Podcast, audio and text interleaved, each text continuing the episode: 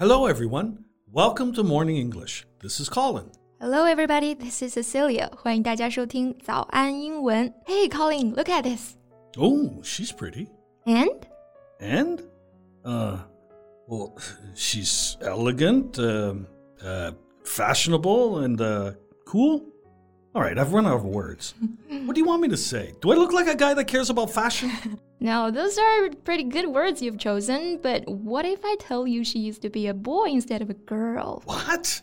Oh, man, I can't trust my eyes anymore. Yeah, it kind of blew my mind too when I read that. 我知道这个仙女一样的姑娘曾经是个男孩子的时候，也是完全的震惊哈。那 blow one's mind 就表示令人大吃一惊，使人十分震惊。 So today's topic, without doubt, is this beautiful model Hunter Schafer. 在节目的开始，给大家送一个福利。今天给大家限量送出十个我们早安英文王牌会员课程的七天免费体验权限，两千多节早安英文会员课程以及每天一场的中外教直播课，通通可以无限畅听。体验链接放在我们本期节目的 show notes 里面了，请大家自行领取，先到先得。 So all you need to know about Hunter Schafer is that she's one of TV's most promising young stars.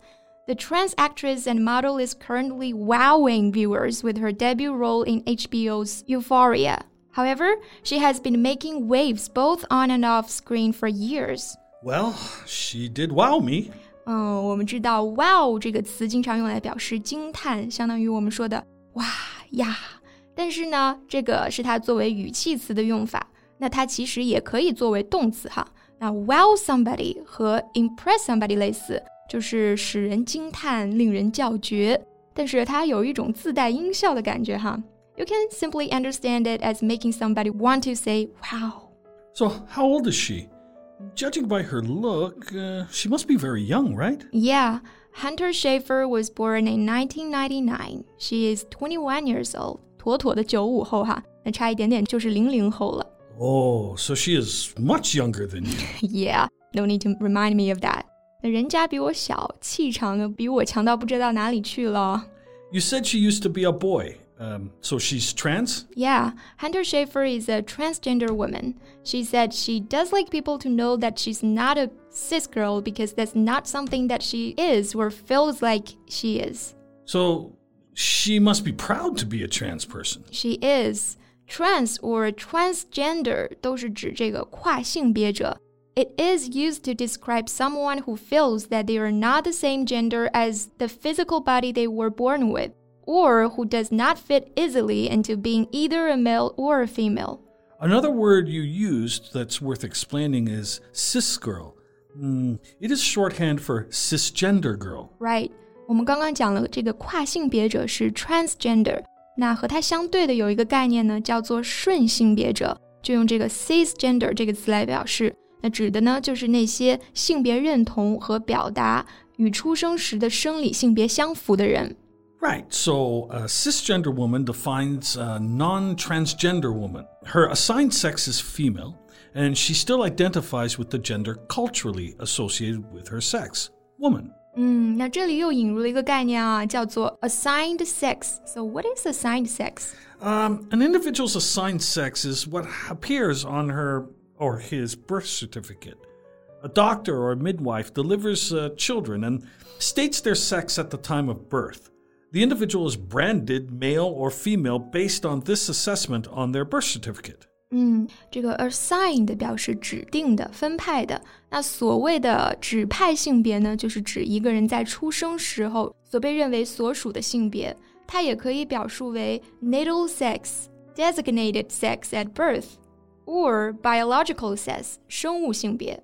So, in the case of Hunter Schafer, her assigned sex is male, but she sees herself as a woman. 嗯，回到了我们今天的主人公身上哈。 Schafer's career trajectory hews close to a narrative popular among America's most charismatic and youthful percentile.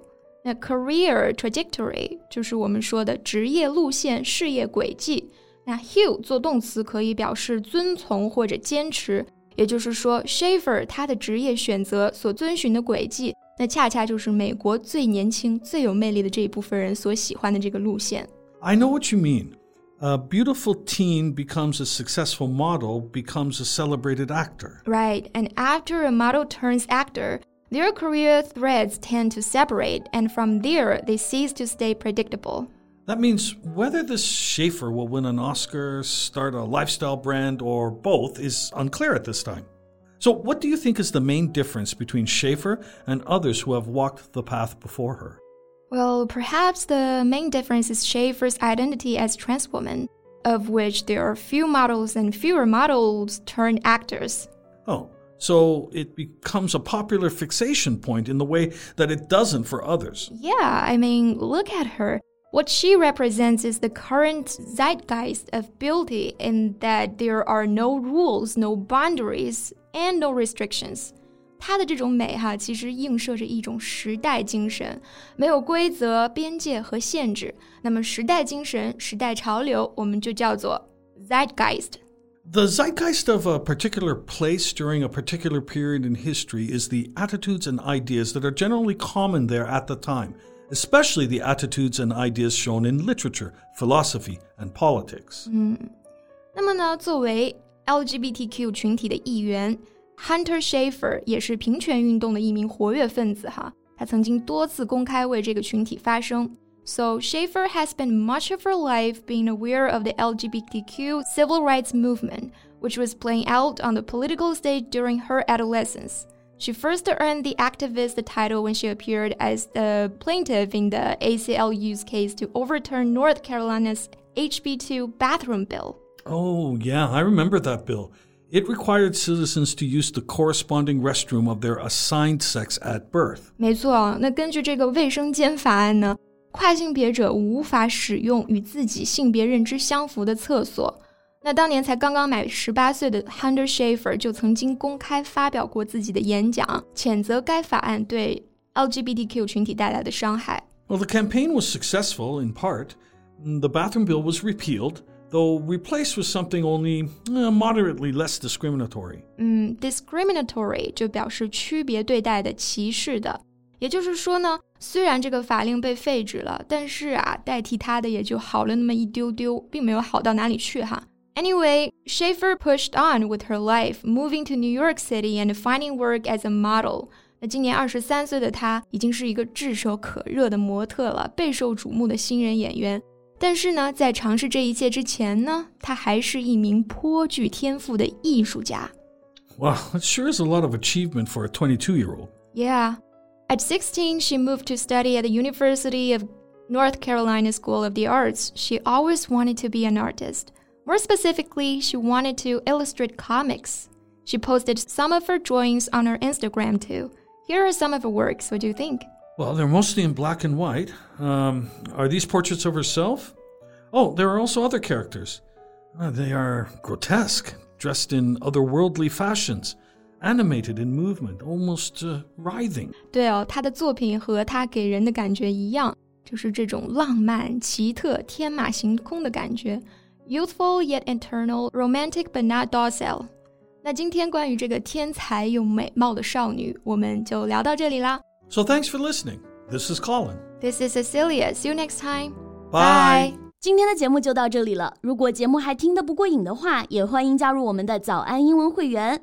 成为会员，您就可以无限畅听我们每天一场免费的中外教直播课，以及两千多节原创系统课程了。今天我们限量送出十个七天免费试听权限，试听链接放在我们本期节目的 show notes 里了，请大家自行领取，先到先得。